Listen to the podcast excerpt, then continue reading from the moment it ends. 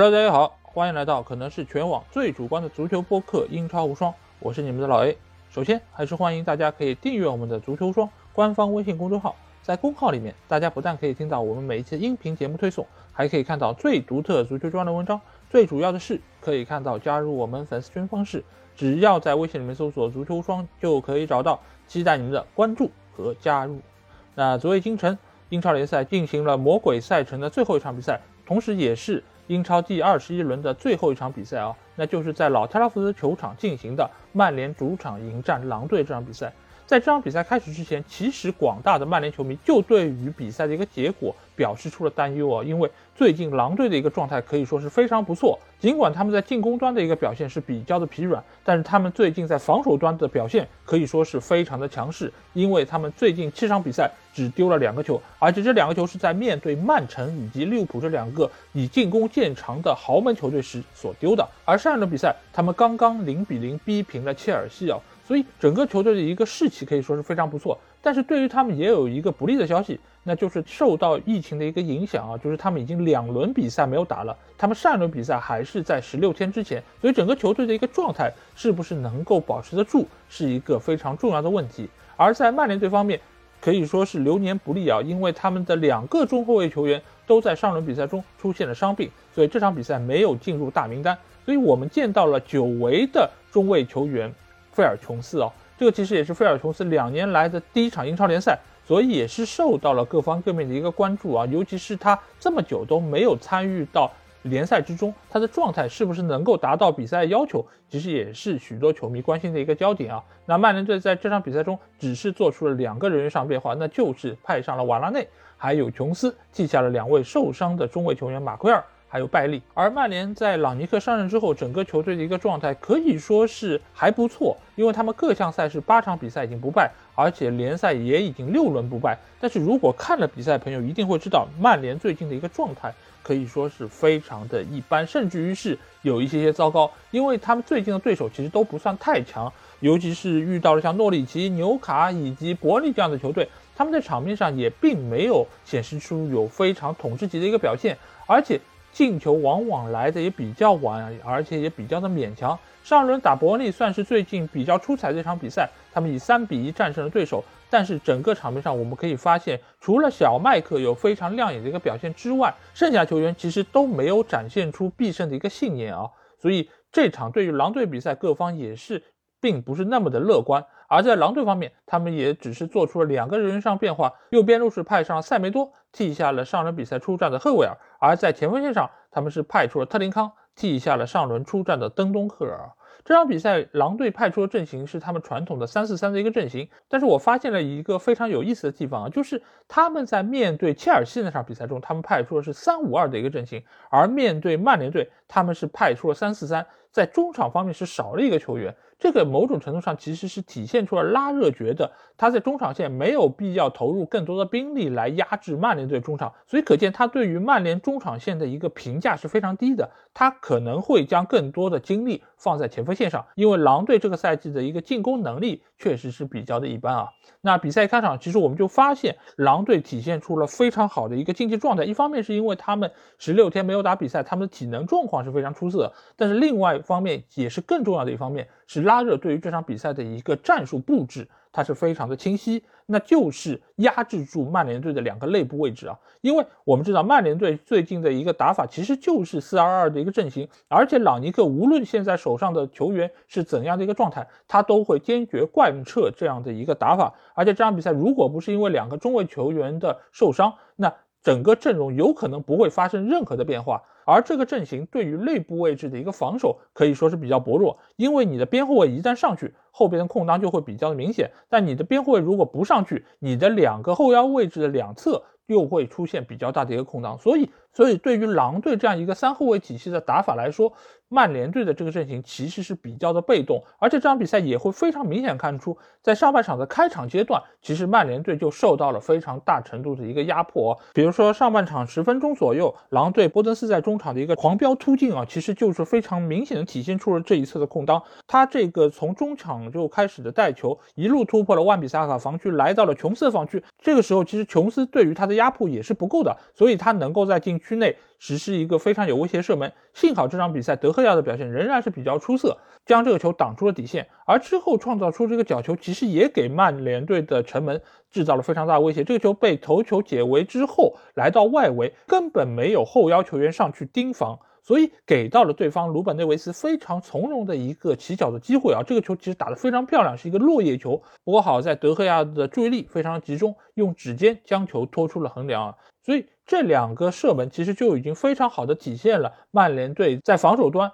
所产生的一些问题。而另一方面，狼队在高位逼抢方面，其实也是给曼联队真正上了一课啊！因为曼联队在朗尼克来了之后，大家都觉得他可能会重拾他在德甲那一套高位逼抢，然后整个球队都会迸发出比较好的一个压迫性。但这场比赛反而是被狼队。捏住了自己的七寸啊！因为狼队这场比赛，他无论是在中场线还是前锋线这些球员，他们可以说是全场飞奔，而且给到了曼联队非常大的一个压迫力，所以使得曼联这些球员他的失误率是非常高的。因为我们可以发现啊，朗尼克在每一场比赛的结束之后，他其实都会强调自己的球员，无论是在有球的状态下还是在无球状态下，都会出现非常大程度的一些失误。这个失误是怎么来的？一方面是球员对于你的这套打法并不是那么的熟悉和适应。另外一方面是对方给予你的压迫非常有效的，使得你出现这些失误。所以这场比赛狼队在这方面做的非常的到位，而且拉热的布阵啊真的是非常有针对性。一方面是他中场两个球员非常好的组织串联起了进攻，另外一方面是他两翼的这两个球员马塞尔还有塞梅多其实有相当好的一个突击能力，所以他们能够在边路给到曼联队非常大的威胁，无论是在防守端能够牵扯。两个边会有非常多的防守兵力，另外一方面也可以有效的压制他们的一个助攻能力，所以这场比赛在中场线可以说狼队是取得了一个完胜啊。而在前锋线方面，由于狼队一直以来都是他们的软肋，尤其是他们的韩国前锋黄喜灿受伤之后。目前来说，他们的进攻线只能依靠劳尔西尼斯还有特林康这样的一个组合，而另外一个位置可能会上波登斯，也可能他们只打双前锋。所以这场比赛其实劳尔西尼斯的射门状态是比较一般的。曾经上半场他是有一个越位位置上的头球攻门，这个球尽管是越位了，但是其实我们可以看到他在无人盯防的情况下，这个球是被顶偏了，所以他个人的一个射门状态是比较一般。但是另外一方面也体现出了。曼联在禁区之内，尤其是小禁区之内，能够给对方的主力前锋如此好的一个射门机会，本身也是在防守端有相当大问题。而且这个球还是 C 罗头球解围的一个失误啊，因为他原本想要将球回传给本方的门将德赫亚，但是他显然对于自己的头球力量比较有自信，或者说是对于对方前锋的一个站位有一点点误会啊，所以这个球他相当于是间接给到了狼队一个进攻机会啊。不过好在最后这个球也没有打进。也算是逃过一劫。而当比赛进行到中后段的时候，他们将会派上自己的王牌球员阿达马特拉奥雷来突击一下体能下降的曼联防线啊。所以这套组合拳其实是现在拉热非常习惯的一套战术打法，因为他也知道自己的进攻能力相当的一般，所以他会有效的使用自己手上这些牌，以期待可以给到。对方更大的一个打击啊，而下半场阿达马特拉奥的一个表现可以说是不负众望，而且他在下半场其实是有一次绝对意义上的机会，但是这个球被经验丰富的马蒂奇战术犯规放倒，吃到了一张黄牌。这个球其实我们可以看到战术价值是非常高的，因为这个球一旦被他突过去，将会和德赫亚形成单刀之势啊，所以他他被放倒之后啊，他是显得非常的生气，但是他有多生气，就显得曼联的防守有多狼狈啊。不过，最终在中场前，狼队还是抓住了一次机会，将球打进，最终是赢下这场比赛啊！这个球其实也是非常明显看出后腰位置上的一个上抢其实慢了。尽管小麦克在第一时间是封堵了上去，但是他的一个防守面积还是非常有限，被洞穿了球门啊！最终曼联队也不得不接受。失利的这么一个苦果。那这场比赛我发现有几个非常有意思的地方啊，一个就是时隔两年重新出战的琼斯。这场比赛我们其实在看到首发名单的时候是有一点点担心琼斯的一个状态，但是。我们通过比赛的一个场面可以看到，他的一个防守能力以及动作确实是有些缓慢，但是他整个在场上表现出来的一个精神层面的东西，我觉得是目前曼联队很多球员应该学习的。包括最后阶段他给曼联制造的那一个任意球啊，其实也是非常的果敢啊，也是符合他一贯以来飞将军的这么一个称号。那这个球他其实也是用头。想要去将球顶出，最后是被对方的法比奥席尔瓦踢中了面部啊。尽管最后这个任球并没有打进，但是我觉得这个其实也是可以给其他的一些年轻球员做出一个很好的榜样，就是作为曼联球员，你是应该有这样的血性，你是应该要坚持到底的。而另外一个非常重要的点就是，现在的曼联队他到底是怎么了？就是。为什么我们看到这么多的优秀的球员在场上，但是他们之间的一个配合以及整个球队所展现出来的一个战斗力，似乎是比以前要有非常大程度的一个下降？我觉得有几个点是不得不拿来说一说。除了之前说到的后防球员的一个能力缺陷，包括现在的漏人问题，包括还有后腰位置的一个保护不力的问题，这些老生常谈问题之外，这场比赛我还看出了一点让我觉得非常不安的地方。这个就说到了前场这几个球员啊，因为我们可以看到前场的桑乔、格林伍德还有卡瓦尼和 C 罗这四个球员，他们之间的配合可以说是没有配合，因为每一个人他们都在单干，他们每一个人都是在球不知道该往哪里传的时候才会想到传给对方，才会想到说我可能要把球给到 C 罗，让他自己去单干。为什么会有这样的一个局面？我们有没有想过，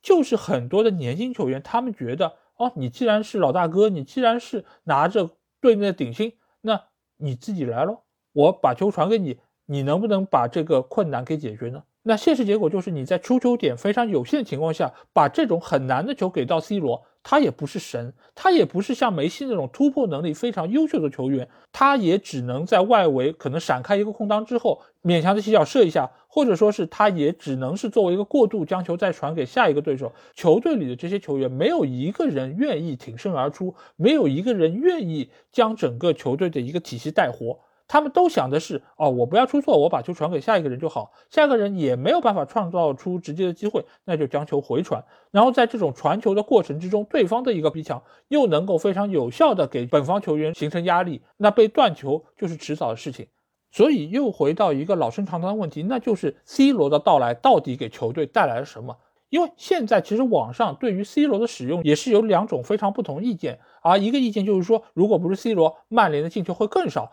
整个球队的一个成绩会更差。而另外一派的意见则是。就是因为 C 罗上场，才限制了曼联队这些球员的一个发挥，才使得整个球队的一个体系没有办法能够发挥它最大的效用，才使得球队目前陷入如此一个窘境啊！因为其实就在 C 罗加盟之初，我就出了一期节目，而且我当时也在节目里面重申过一点，就是我非常非常担心 C 罗对于整个曼联队的一个影响，这个影响不是正面的，而是负面的，因为他的到来会让很多的球员内心产生不平衡。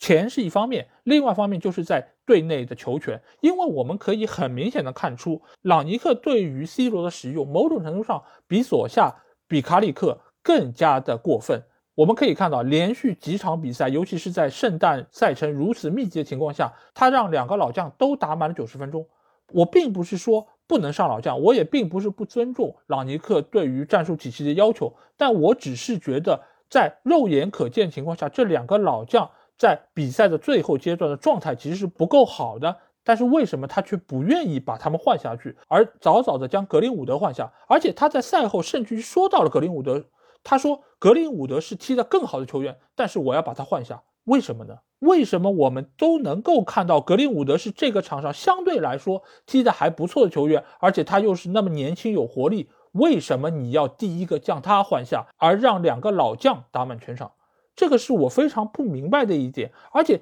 替补席上也有大把的年轻球员，也有大把在曾经的比赛中展现出非常好竞技状态的球员，但是在朗尼克的阵下没有办法能够替补出战，为什么？而且现在也传出了非常多的绯闻，说有一些球员想要在东窗被租借离队，甚至于想要转会离队，这到底是为什么？还不是因为他们拿不到出场机会，那到底是谁占了这个位置呢？那就是 C 罗还有卡瓦尼这样的老将。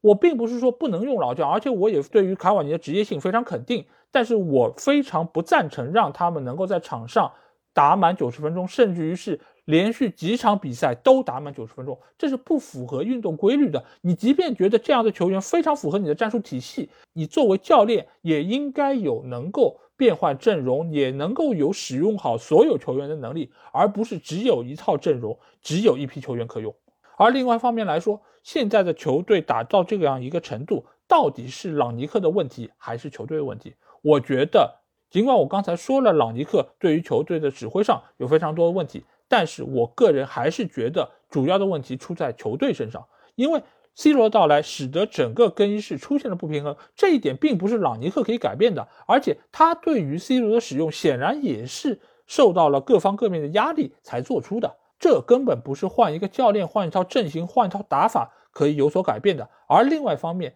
作为很多球员，他们对于球队或者俱乐部不满意，他们确实是在场上表现出来了，而且他们互相之间是不信任的。球员和球员之间不信任，球员对于这套战术打法也是不信任的。他们对于整个俱乐部甚至都体现出了某种程度的不信任。那这个比赛又怎么能够打得好呢？那另外一方面，朗尼克说啊，如果必费的那个打中横梁的进球打进的话，整个场面都会变得不同。那我个人并不那么认为啊，因为我觉得这个球只是曼联整个进攻线上的灵光一现，它不是一个常态，它也并不是曼联在整场占据非常主动情况下错失的一个机会，所以。你这个球就算是打进，对方也有可能打进更多的进球，将比分反超。所以这个球打进与不打进，我并不觉得有太大区别。而且从赛后的数据统计，我们也可以看出，对方的射门要比曼联多一倍，所以对方能够拿下这场比赛，其实是更加顺理成章的。现在整个球队的一个状态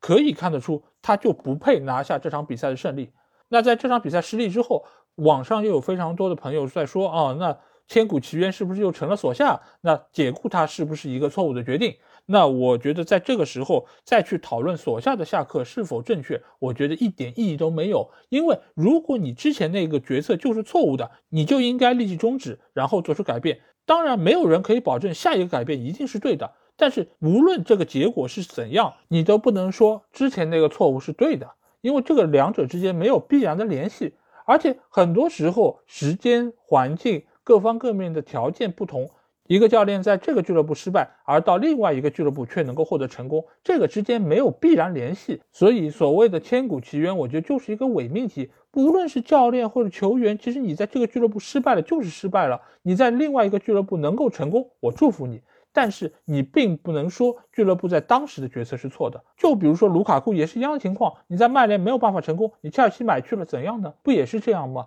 最近还闹出了那么大的。负面新闻，你真的觉得花一亿多把它买回来是一个正确决定吗？你为什么还要再去证明一下曼联已经证明过的事情呢？嗯，也有些朋友会说啊，那是不是卡里克是一个更好的选择？从目前结果上来说，可能是，但是他也只带了几场比赛，你也并不知道他之后带下去会有怎样的一个结果。但是我可以肯定的是一点，就是卡里克如果面对 C 罗的使用问题上仍然是这样的一个处理方式，我觉得谁来都没用。而且我觉得卡里克来只会背上更重的锅，因为之前所下的执教失败，他已经被扣上了很多的帽子。他即便拥有非常好的一个执教能力，他也没有办法再在这个位置上待下去。所以他的离开对他个人来说是一个相当好的选择。如果曼联因此错过了一个非常不错的主教练，那我也只能说这是时也命也。好，那这期节目基本上就是这样。我对于曼联队的比赛真的是不用做任何功课，我就能够有大把的话可以说。但是其实对于朗尼克来说，我并不像之前说所下的这么的义愤填膺，因为我觉得对于他能够在这个时刻接任曼联的主教练，本身需要非常大的勇气，而且他也越来越清楚现在手上的这个阵容是怎样的一个情况，他未来的几个月将会面临怎样的一个挑战。所以我只能祝他能够好运，我也希望曼联能够及早的找出改善的方式。好，如果你听了我这期节目，有什么话想对我说，可以在我们的评论区留言。如果想要和我直接交流，也可以来加我们的群，只要在微信里面搜索“足球无双”就可以找到。期待你们的关注和加入。那这期节目就到这里，我们下一期的英超无双节目再见吧，大家拜拜。